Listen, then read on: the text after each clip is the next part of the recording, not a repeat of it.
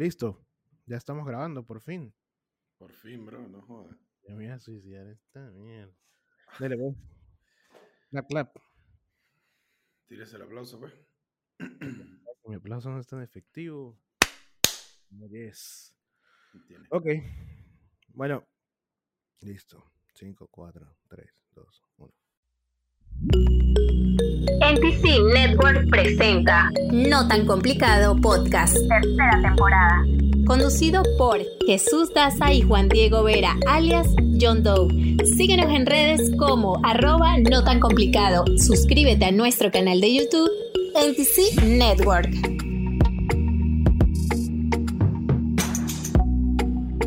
Buenas noches a todos, bienvenidos a No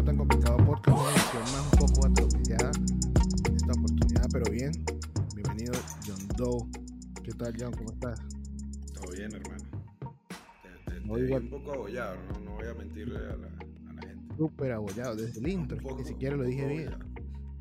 Pero bueno, hoy, igual que todas las semanas, estoy yo, Jesús Daza, conversando con ustedes y con mi amigo John Doe sobre un tema, un tema interesante, particular, lo que sea que, que se nos ocurra cada, cada semana. Hoy venimos con una edición nueva de eh, la cápsula del misterio, que va a empezar en unos cuantos minutos, pero pues antes eh, quizás pues podemos conversar un poco sobre qué tal, qué tal ha estado, qué tal estado toda esta semana.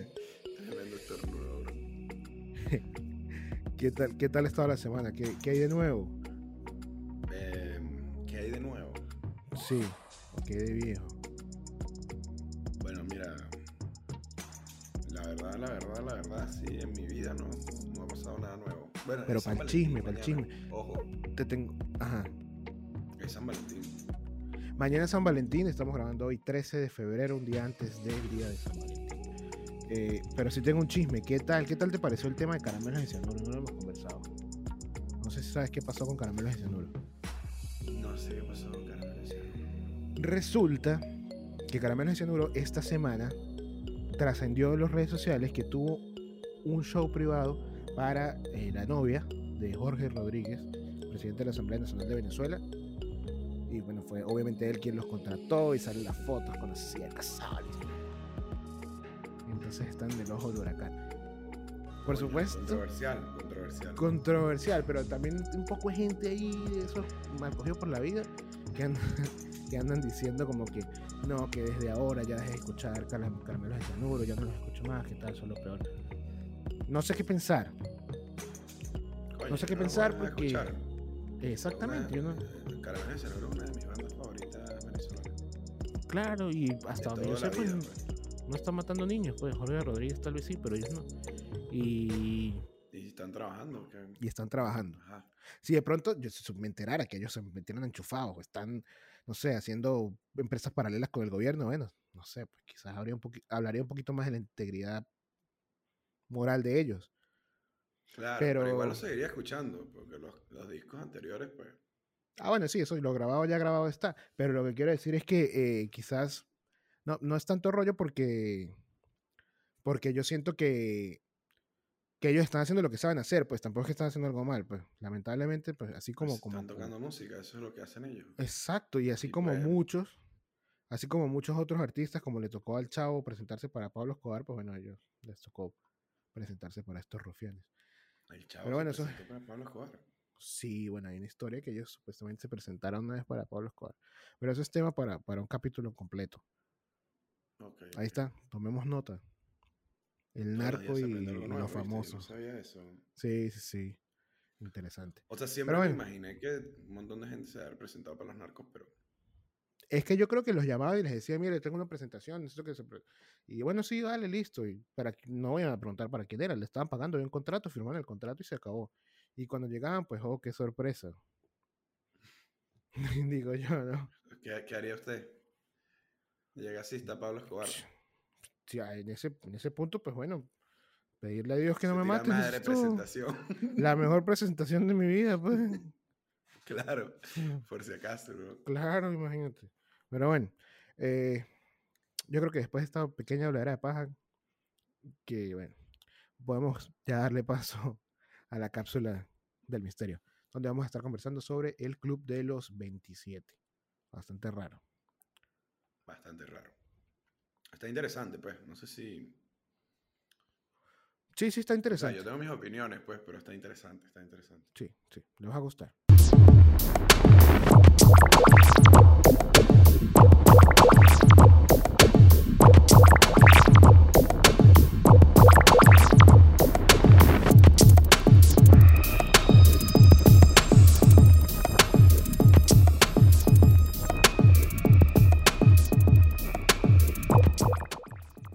Bienvenidos a una nueva edición, segunda edición de la Cápsula del Misterio. Hoy estaremos conversando sobre el Club de los 27. Juan, ¿qué te parece si entramos en materia de una vez? Yo creo que sí, que es lo mejor, porque el, el nombre no dice mucho. No, no dice mucho de lo que es. no. El- el Club de los 27 no es más sino un selecto grupo que eh, al que bueno, yo creo que yo, yo, bueno, yo ya no puedo pertenecer y tú tampoco, pero a mucha gente no le gustaría pertenecer.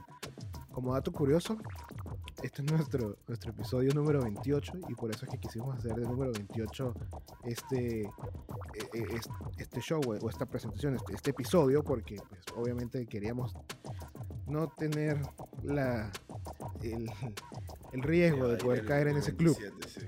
Del Club de los 27. El Club de los 27 es una especie de maldición, un tema recurrente dentro de la mitología del rock and roll y la música popular, pero eso ya ha abarcado también otras, otras ramas, ya hay artistas, actores, cualquier creativo, persona famosa que ya los, está- los están metiendo dentro del Club de los 27. Se trata de aquellos artistas que murieron a la edad de 27 años. Entre ellos figuran pues, los más famosos, eh, Janis Joplin, Jimi Hendrix, Jim Morrison, Kurt Cobain, Amy Winehouse y Brian Jones. Esos son como los más, los más icónicos los que, de los que todo el mundo habla sobre el Club de los 27. Eh, hoy vamos a hacer pues, un, pequeño repaso de cada uno de ellos y contarles cuál ha sido el misterio que ha embargado, que, ha rondado alrededor de, esta muerte pues, de cada uno de, de estos icónicos personajes. Eh, ¿Qué te parece si empezamos con, de una vez con el primero? Sí, sí, el primero. que, Por cierto, es mi favorito.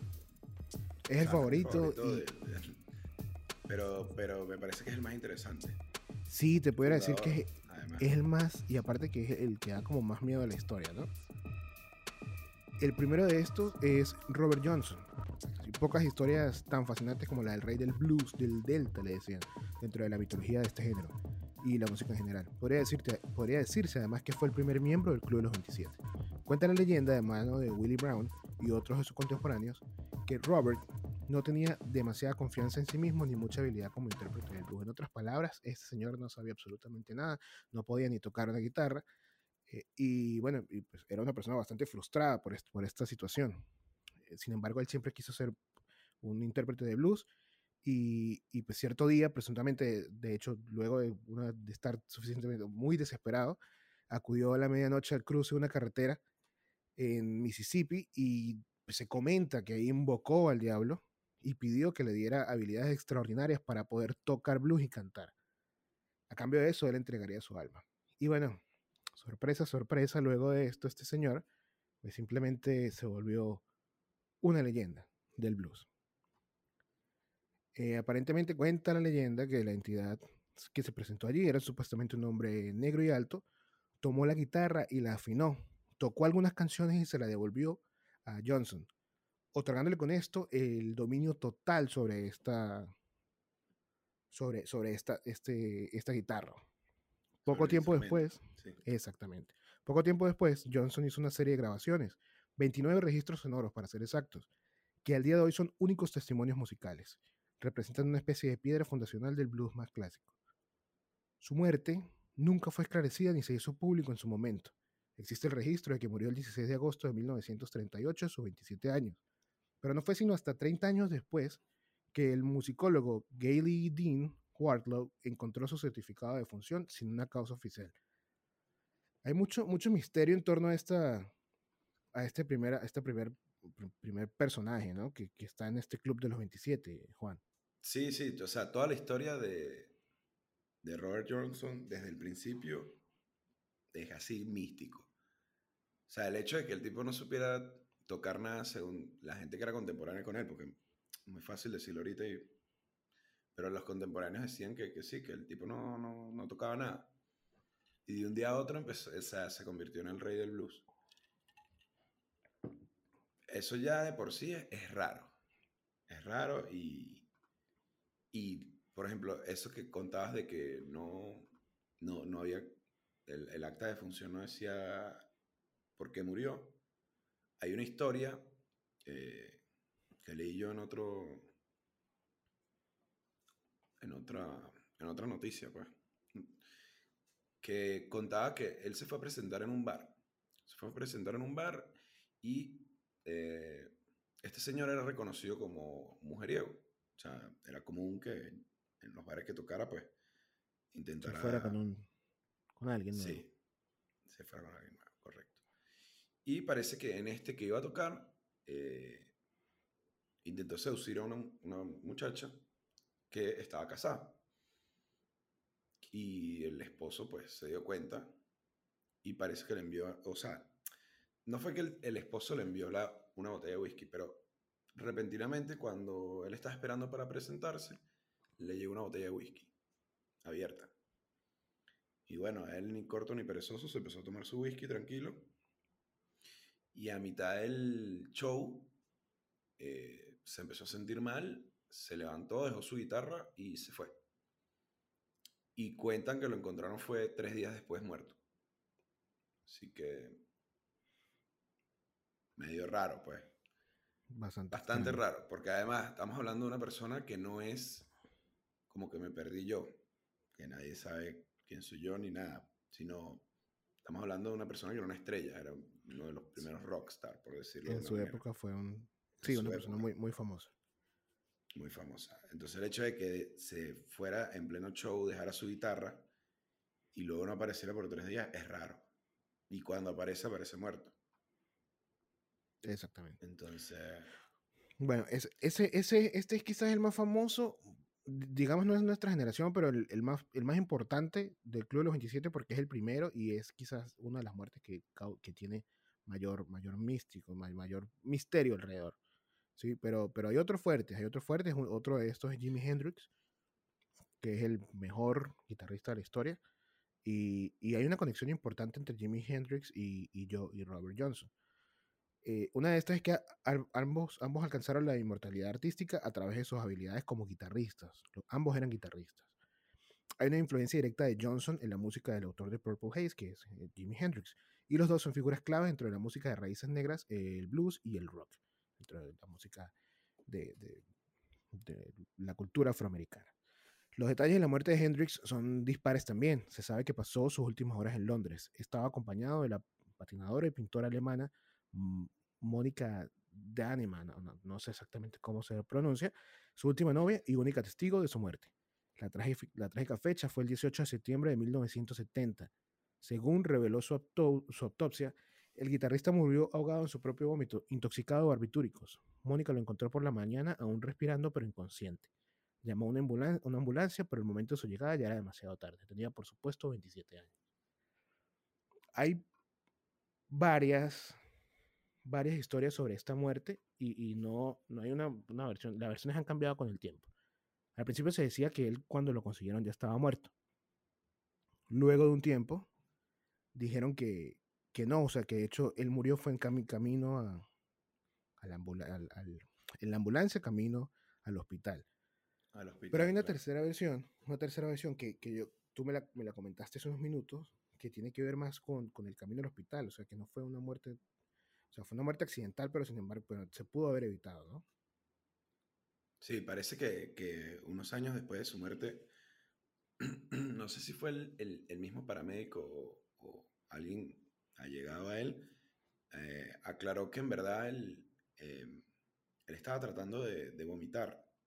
O sea, en camino, a la o sea, en camino al hospital, en la ambulancia, él intentó vomitar y el paramédico lo trata de mantener eh, como recto, pues eh, horizontal, como lo llevaba en la camilla. Y obviamente, pues, se ahogó en su propio vómito por, por esta misma razón, no por, porque si, si, si fuera si hubiera podido voltearse, eh, pues vomitaba. Como cualquier persona que ah, yo, yo, creo que mucha gente le ha pasado que se, se pasa de tragos y, y de repente se está acostado y pues no llega y, se voltea y vomita, ¿no? Claro. Yo tengo varios panes así que, que se tiran esa, pero... Más común de lo que sí, sí, te, sí, sí, es bastante común por eso, pero si, si literalmente no te dejan voltearte, te puedes ahogar en tu propio vómito, o sea, ese es el peligro y, y parece que esto fue lo que le pasó a él. Igual es raro, porque un paramédico debería saber ese tipo de cosas. Si una persona que está vomitando, tienes que eh, permitirle vomitar, si no se ahoga. Entonces... Y, aparte no es como que estás votando, o sea, e, es bastante obvio cuando una persona está vomitando, o sea, no es como que tenga... sí, no es el vómito si ya empezó a vomitarse, exacto, exacto, si ya empezó a vomitar es algo notorio, pues, no es como que de pronto fue un poquitico y allí se quedó, no, o sea. Eh, Incluso lo normal es que te, te ayude, te, te, traten de acomodar para que puedas continuar con ese proceso de vomitar. Exactamente. No, no lo contrario. Entonces, por eso, eso es lo que me parece a mí extraño de esta muerte en particular. Que un paramédico en una ambulancia, pues, intente retenerlo para que no pueda vomitar. Entonces, sabiendo que eso lo va a matar, se, lo, va a ahogar.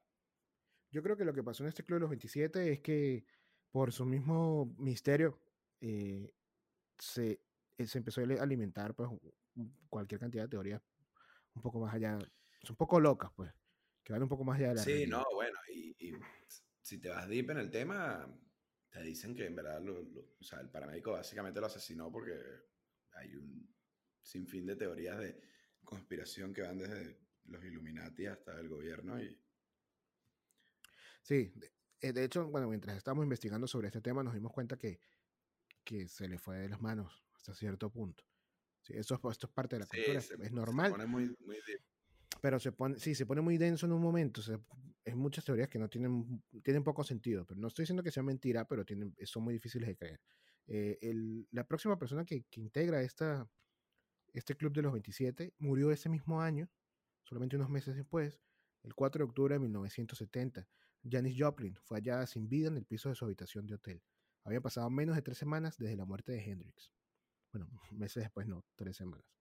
Eh, la autopsia reveló que la causa de la muerte fue una sobredosis de heroína, posiblemente combinada con alcohol. Según se especula, la bruja cósmica probó un tipo de droga mucho más potente que la que se acostumbraba o que la que ella acostumbraba a consumir. consumir. Por lo anterior, su fallecimiento se determinó como accidental. Ahora bien, existe cierto misterio, misterio en torno al hecho de que Janis no murió al instante con una dosis tan fuerte. Eh, la verdad es que según los, según los los expertos dicen que la heroína en su sistema pudo haberla matado inmediatamente, pero no lo hizo. Fue hasta después de un rato. Caminó fuera del lobby, eh, específicamente el Landmark Motor Hotel. No, eh, no pudo haber sabido que, estaba muriendo. Ahí platicó con el empleado del hotel por un instante, le pidió que le cambiara un billete de 5 dólares para cigarrillos, los cuales fue, luego fue y compró, que eso, eso mismo lo dijo su, su publicista y luego su biógrafa Myra Friedman, y y, bueno, pudo hacer todo esto antes de morir. Eh, sin embargo, algunos estudios médicos señalan que este tipo de efectos mortales retardados durante sobredosis no son tan inusuales. Apuntan de hecho a que la muerte por altas dosis de heroína suele ser lenta, como en el caso de Janis. Bueno, eso sabrán los, los expertos, pero según dicen que por la cantidad ya debió haber muerto en el acto, pero pues pudo hacer varias cosas luego de esto. Hay otra, hay otra parte de esta historia de la muerte de Janis Joplin que ella aparentemente antes de, bueno, o antes de su muerte, lógicamente, tuvo algunos comentarios sobre la muerte de Jimi Hendrix. Eh, me comentabas tú que fue que ella comentó, ella dijo algo que sería, hubiese sido muy, muy peculiar. Sí, sí, pensé, que, pensé que lo ibas a decir, bro. no, que no, no, no. no, no, sí, ella comentó, ella comentó después de la muerte de, de Hendrix que a, manera, o sea, le hicieron una entrevista y a manera como de, de tratar de no, no, convertir la entrevista en, en, algo tan lúgubre, porque le preguntaron acerca de la muerte de Hendrix, ella bromeó diciendo que, bueno, por lo menos ella estaba tranquila porque no, este año no podía morir ella, porque era como que era el momento de Hendrix, todo el mundo estaba hablando de, de, la muerte de Hendrix, y que pues ella no podía morir en, en 1970 al igual que él porque no sabía si iban a hablar igual, o sea, o, tanto como se habló de Hendrix. E incluso llegó a bromear diciendo, yo soy más famoso que, más, más famosa que, ella, que él. Entonces, tres semanas después, eh, creo que fue que murió.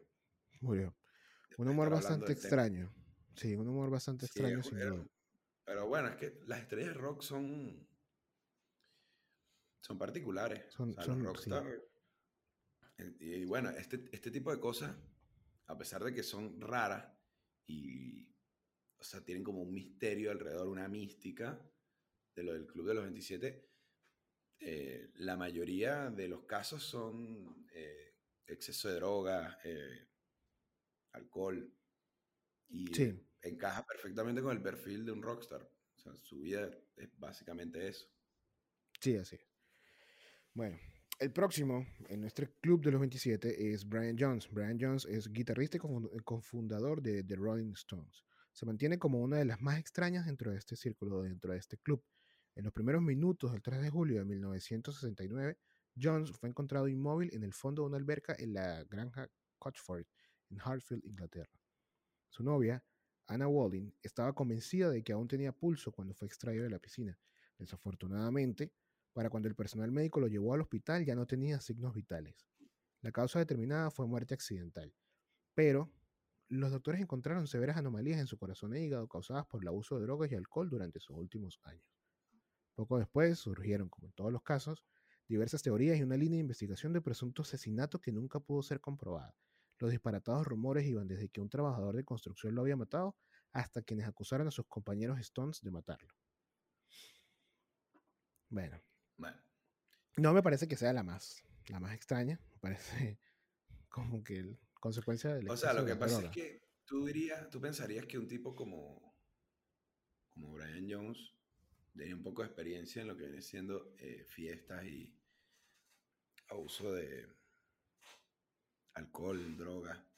Entonces, el hecho de que muera en su propia piscina, como si, como un accidente, es raro. Estamos hablando de un tipo que tenía tres hijos a la edad de 15 años y fundó los Rolling Stones. Luego lo votaron de los Rolling Stones, pero sigue trabajando con gente como eh, Elton John. O sea, con pura. no, es que solo que lo. Porque no es que se quedó sin trabajo. Se quedó sin trabajo, ¿me entiendes? Te estoy hablando de un tipo que además era eh, tocaba todos los instrumentos, decían que supuestamente aprendía a tocar un instrumento en 20 minutos. O sea, el tipo era un... Una eminencia de, la música. Sí, era, una, era, era, era especial, ¿me entiendes? Y eh, lo raro es que de repente un día, pues, se muere en una piscina, ¿me entiendes? Como... Hay una historia que dice que el vecino vio a un grupo de construcción, porque lo que pasa es que eh, lo de los obreros y el grupo de construcción que tuvieran que ver con el asesinato es porque él estaba realizando una... Eh, Unos cambios en su casa. Sí, estaba, haciendo una, construcción en su casa. Pues, sí. Entonces parece que un vecino le dijo a la policía esto, que, que vio a un grupo de aparentemente gente que trabajaba en construcción eh, asesinándolo. Entonces, de ahí viene, de ahí viene esa teoría del asesinato y de que el grupo de construcción eh, tenía algo que ver. Lo que pasa es que esa teoría, o sea, lo que la respalda es el mismo hecho de que después se va super deep con que los Illuminati, ya, o sea, le da mucha larga, pero como para que sepan es, es porque un vecino hecho el chisme. Claro. O sea, así inició. Pues. Pero a mí, la verdad que, o sea, ese tipo de accidentes pueden suceder y más si, bueno, sí, sí, sí, abusas de sustancias, claro. Pero igual es raro, porque además estaba solo. O sea, claro. no, creo que él haya sido un tipo de, de, tener una fiesta solo él. Claro, exactamente. Fíjate, hay, yo, tengo una teoría que se me acaba de ocurrir, ¿sí? Que si te pones a ver, gran parte de, estos, de, estas muertes pasaron en dos años, ¿sí? Estamos hablando de, bueno, Robert Johnson no es el caso porque pasó en los años 30, pero Jimi Hendrix, Janis Joplin, eh, Brian Jones y el próximo, que es Jim Morrison, pasaron entre 1969 y 1971. Y bueno, y todo bajo casos mm, supuestamente muy extraños y todos a los 27 años. Entonces yo creo que eso fue lo que, lo que en realidad alimentó fuertemente este club de los 27. ¿Sí? Entonces, quizás eso puede ser la razón por la cual se convirtió en, un club bastante, bastante icónico y, rodeado de tanto misterio. Sí, sí, pues, o sea, yo también creo que la época tuvo mucho que ver, porque era una época, eh, vamos a decir, fue, fue, una época fuerte. Del rock and roll. del, del, rock and roll y del consumo de drogas. Bueno, pero es que el rock and roll Nació, con, nació con, ese, con eso, exactamente. Sí, el claro. sí. El, próximo de, de, esto, de esta lista, como lo acaba de decir, es Jim Morrison. Este murió en el año 71 y fue encontrado. Eh, en, él, había pasado un tiempo con, con, con, Paris, que era su pareja cósmica, Pamela Curson, viviendo en un apartamento rentado. Eh, y, y, bueno, según relataba el propio cantante de Doors en carta que escribió, acostumbraba a dar largas caminatas por la ciudad. Se ha afeitado y perdido algo de peso que ganó pues, durante la grabación de LA Woman, que es una de las famosas canciones de, Jim Morrison. Sorpresivamente, el 3 de julio de 1971, Pamela lo encontró inerte en la bañera del departamento que habitaban. Ya que la ley local no lo requirió, pues no se realizó ninguna autopsia, pero la causa oficial reportaba como insuficiencia cardíaca.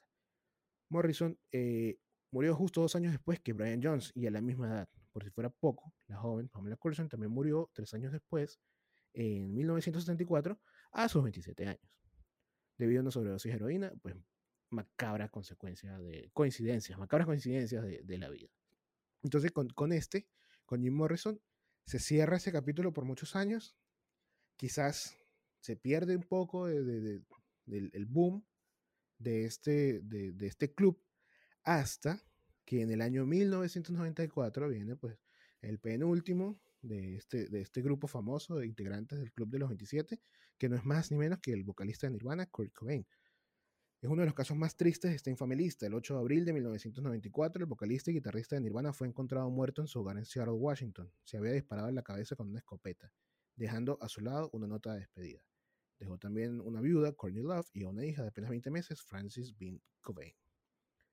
Eh, ya antes él había intentado quitarse la vida con una peligrosa combinación de champán y medicamentos. Sus padecimientos estomacales crónicos y el constante acoso de la prensa sensacionalista fueron también factores en aquella terrible ecuación. Su cadáver contenía altas cantidades de heroína y rastros de diazepam.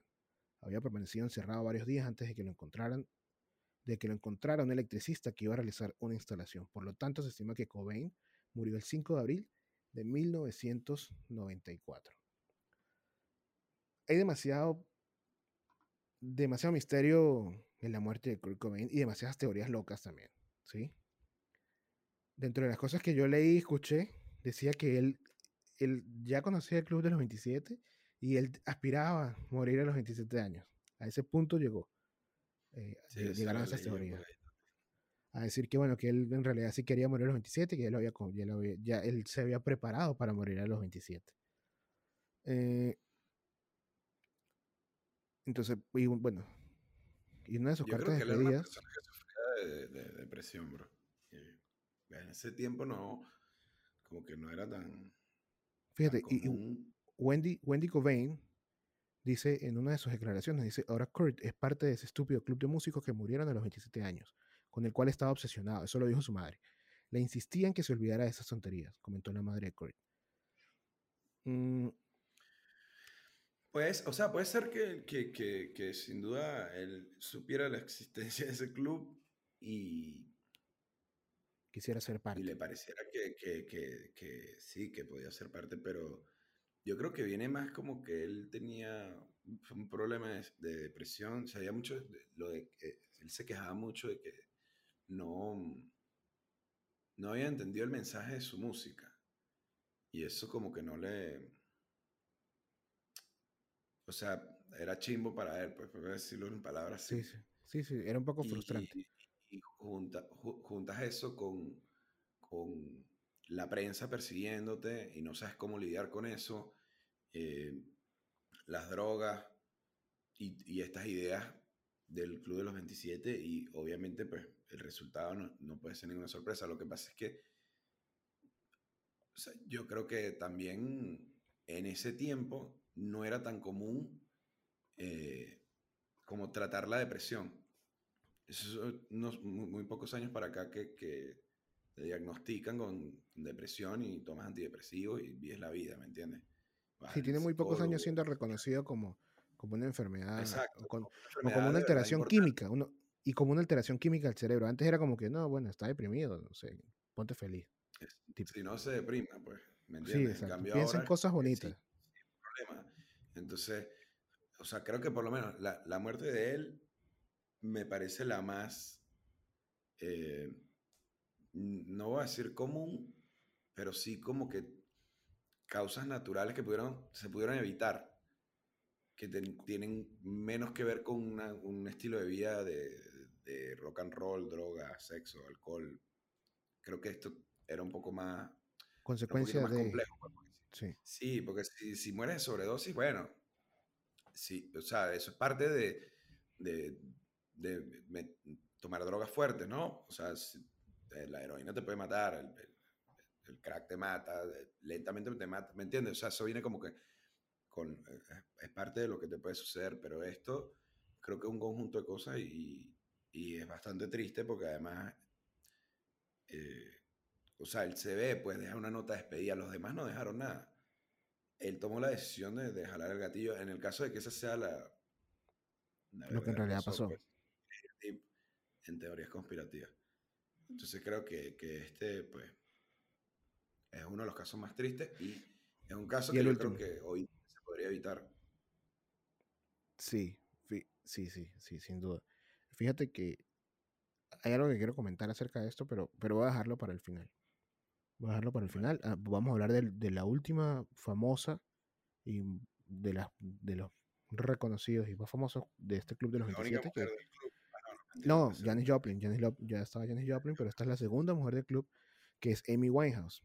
Eh, Amy Winehouse tuvo pues una muerte muy parecida a la de, la de Kurt Cobain, me refiero a consecuencia de, quizás lo que es, sí, obviamente sí hubo, drogas, pero, pero fue una, unas drogas no, no, no estaban en ese boom del rock and roll de, de drogas experimentales y, y yo consumo drogas porque soy culo, porque es el momento, porque estoy viviendo, porque es parte de la vida, sino tiene que ver mucho con la depresión. Eh, ella también luchó por años contra las drogas y el alcohol, eh, por lo anterior, y sus constantes apariciones en tabloides británicos tiene mucho que ver también con el hostigamiento de, las, de los medios de comunicación. Eh, muchas de su, de su música tenía que ver con este hostigamiento y, y, bueno, y eso llevó a que, bueno, el 23 de julio de 2011, eh, su guardaespaldas la encontrara inconsciente en su cama, sin pulso y sin respiración. El personal médico que llegó a la escena la declaró muerta a causa de intoxicación por alcohol y bueno, con este vendría siendo el, último de los más conocidos del Club de los 27, que es la muerte de Amy Winehouse. Yo creo que esta se, se iguala. Como los, los clásicos, pues los... Sí, los, más famosos. El club verdadero es este. Sí, pero, pero fíjate que esta muerte de Amy Winehouse para mí se iguala en, un episodio igual de desafortunado que la muerte de Kurt Cobain, porque... Primero porque son de nuestra generación, ¿sí? Quizás una generación anterior, pero, pero porque yo Kurt Cobain no, estaba muy pequeño, no lo vi en vida, o sea, no, lo viví, así como que no, no viví ni nada, nada, de su música, pues ya estaba muy pequeño cuando él murió, pero, pero es el, el que más reconozco de todos, igual que Amy Winehouse, que Amy Winehouse sí escuché su música estando en vida. Entonces quizás esta es una de las más tristes para mí. Segundo, que tiene que ver con cosas más allá de las drogas. Porque igual, en el caso de Amy Winehouse, ella también era drogadicta, pero no fue, una, no fue una, una sobredosis, sino fue una intoxicación por alcohol. Eh, y la intoxicación por alcohol, según yo tengo entendido, es algo más como de mala suerte, ¿no? O sea, no es como que si tú tomas mucho alcohol, te puedes morir, pero, pero también puedes tomar un alcohol que esté en mal estado, que puede ser cualquiera, y también te puedes morir, también te puedes intoxicar. Entonces... Sí, bueno, y, incluso te puedes intoxicar y no morir, pues. Exactamente. A mí me ha pasado que me he intoxicado por, por, por tomar mucho alcohol, pero evidentemente no muero. No, sino, no estás aquí, exactamente. Por eso, pero también supongo los niveles no, Sí, sí, bueno, pero, pero es bastante triste esto de, de sí, sí, porque además lo, como tú dijiste, lo, luchó. O sea, estuvo en rehab un montón de veces y, O sea, intentó, ¿me entiendes? Y, y lo peor es que toda la gente vivió, vivió con ella ese, ese proceso de decadencia porque, bueno, hay una canción que se llama Rehab de ella, que, Sí, que sí, ilustra, ilustra todo ese proceso bastante fuerte de lo que son las adicciones al alcohol y, y a las drogas. Ahora, lo que yo te quería contar, que, que iba a decir que era con lo que iba a cerrar, es que yo siento, y y algo que también escuché, tampoco es de mi propia cosecha, como dicen, pero con lo que concuerdo perfectamente, que en el mundo creativo el, el cerebro no para. Cuando tú eres un creativo, cuando, cuando tú haces algo mecánico, cuando tú haces algo de lógica, cuando tú, tú, haces, tú tienes un trabajo normal, eh, no sé, tú eres un matemático, un ingeniero, lo que sea, tú, tú puedes ir como dividiendo tu vida, o sea, de pronto tu cerebro está en modo en modo cálculo y en ese momento está calculando alguna cosa y está trabajando. Pero si ya te apartaste, tú puedes tener los problemas de tu trabajo, que pueden estar ocupándote espacio en el cerebro o, o- o digamos que eh, pueden estar ocupándote porcentaje de, de- de tu, de tu operación, de, de lo que estás pensando, pero, pero sin duda eh, lo pu- puedes llegar a apartarlo. Pero cuando tú eres un creativo, cuando tú, tú estás buscando cosas nuevas para hacer, cosas nuevas para crear, cosas tal, tu cerebro nunca descansa. O sea, todo el tiempo tú estás pensando en eso. Y, y es algo que tú no, mucha gente no, no sabe enfrentar. Entonces quizás es una pues, desafortunada coincidencia que hayan muerto a los 27 años, pero lo que quiero decir es que siento que este, e- e- esta incidencia de, de músicos, de artistas, eh, con, con estos excesos de drogas y de alcohol, tiene que ver mucho con esto. Y tiene que ver mucho también con el hostigamiento por parte de, del- de los medios de comunicación y tener que enfrentar el, todo, tener que ser el, es lo que estábamos hablando de los haters, ¿sí? Es lo que estábamos hablando Sí, exacto. de, Ese, ese- ese- hecho de, de estar siempre en el spotlight. eh, estar siempre en el spotlight y es algo que sí, y es algo que es en una escala masiva. Entonces, yo creo que esto tiene mucho que ver con esta situación o con esta razón. pues. Yo creo que Sí, tiene demasiado que ver No con, con pensado creativos, pero tiene mucho sentido. No, y tiene mucho que ver, porque cuando yo estoy haciendo un trabajo creativo, yo me doy cuenta eh, que yo tengo que parar, o sea, hay un momento que digo, no, o sea, necesito pensar en otra cosa. Obviamente, no, no tiene absolutamente, está muy lejos de ser igual a la presión que puedan manejar esas personas, pero sí me he dado cuenta que eso ocurre. Y entonces, ojito, como dirías tú, ojito con eso. Sí. con eso. Y como último, hay una mención honorífica del Club de, de los 27, que es un venezolano nacional. brillante, brillante también, que también pertenece al Club de los 27, que es Cancerbero. Cancerbero también murió a los 27 años. Como, y como unas fact. circunstancias también bastante Bastante extrañas. Sí. Pero yo creo que de la muerte de Cancerbero pudiéramos hacer un episodio completo. Y yo Sí, creo sí. que Igual a mí no me gusta mucho estar hablando, porque como el tema es tan, eh, no sé, hay como Des- tan, desafortunado e impreciso. Sí, entonces es como que no me gusta. No me Sí, gusta sí, yo- mucho. o De, sea, de hecho, ah, ya, concreta puede ser. Ya hay, quien, ya hay quienes han hecho un episodio sobre eso. pues, Pueden ir al Hueco Podcast, que es el hueco, el- un podcast de, de Manuel Ángel Redondo y, y Gabo Ruiz. Ellos tienen un episodio completo sobre la muerte de Cancerbero. Está interesante. Lo pueden ir a ver si quieren. Pero bueno, así se acaba. Se acaba el Club de los 27. Esperemos que nos siga. pues, que, que no- que nos siga cobrando más víctimas. Que nos siga teniendo más, más integrantes. Y pues con, con este Club de los 27 también se acaba nuestra, nuestra edición número 2 de eh, la Cápsula del Misterio. Nuestra primera edición de la Cápsula del Misterio en vi- en video. Esperamos a que, que todo salga bien. Pues ya nos veremos la próxima semana con seguramente un nuevo episodio de No Tan Complicado Podcast. Y al decir, al decir seguramente de No Tan Complicado Podcast me refiero que no va a ser de la Cápsula del Misterio. Pero de que salimos, salimos. Cierto, este tema, este tema fue a pedido. Este tema, Así sí, que gracias. Si la gente le gustaría, le gustaría algún tema en particular, para eso están los comentarios. Veo que Por nadie favor. se anima, por cierto. Pero, bueno, Pero bueno, ya saben que pueden, pueden pedir, pueden pedir. Ya llegará, ya llegará un día. Ya llegará un día. Luego vamos a estar diciendo, no, no, pero ya no más, ya no más. Pero bueno. No pida más. Bueno, Sí. ojalá. Gra- gracias por, por recordarme esto, Juan. Por favor, suscríbanse, suscríbanse a nuestro canal de YouTube, en No Tan Complicado Network. Eh, denos, por favor, a la campanita también para que sepan cuando, cuando, cuando, nosotros subimos algún tipo de contenido. También les pido por favor que nos sigan en YouTube, eh, perdón, YouTube ya lo acabo de decir, en Spotify, en Amazon Music también estamos y en Google Podcast, igual que Apple Podcast, en cualquiera, donde ustedes quieran, pero por favor síganos, que nos ayuda muchísimo. Entonces, bueno, les agradecemos una vez más por estar con nosotros. Nos vemos la próxima semana en una nueva edición de No Tan Complicado Podcast. No tan complicado es una producción de NTC Network. Síguenos en redes como arroba no tan complicado y en YouTube como NTC Network. Gracias por escucharnos. Bye bye. Nos vemos en la próxima.